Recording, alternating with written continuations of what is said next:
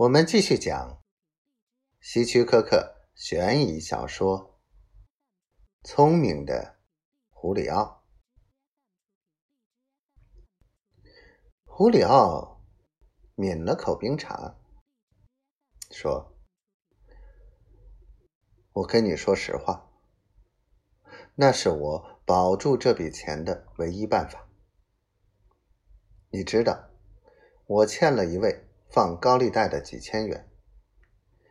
上个星期我没有钱，我告诉他我没法还钱，我实在还不出，因此他宽限我一些时日。然后前天晚上，我出乎意料的赢了五千元。这五千元开始下小赌注。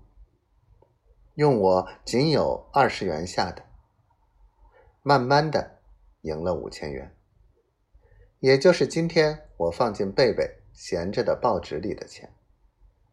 为什么呢？因为就在你进店之前，我向窗外一看，刚好看到那个放高利贷人的两个收账员。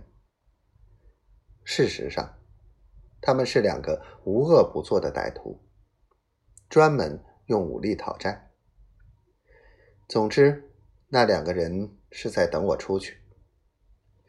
我立刻怀疑，他们可能知道我赢钱的事，准备必要时动武，一次讨回。你知道我是什么处境？约瑟芬的眼睛瞪大了。我听说放高利贷的都是吸血鬼。他不屑的皱皱鼻子，停了一下。胡里奥觉得他面露尴尬之色。也许我不够聪明，可是如果你赢的钱够还债，为什么不干脆还清呢？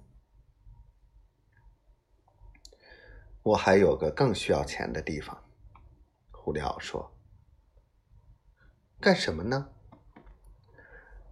是这样的，我在哥伦比亚有个姐姐。胡里奥严肃的说：“我的父母在车祸中去世，是他抚养我成人。现在他一个人生活，很穷。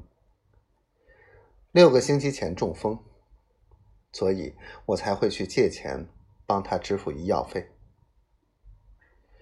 我这五千元也准备给他用。这年头住院医疗是很费钱的呀。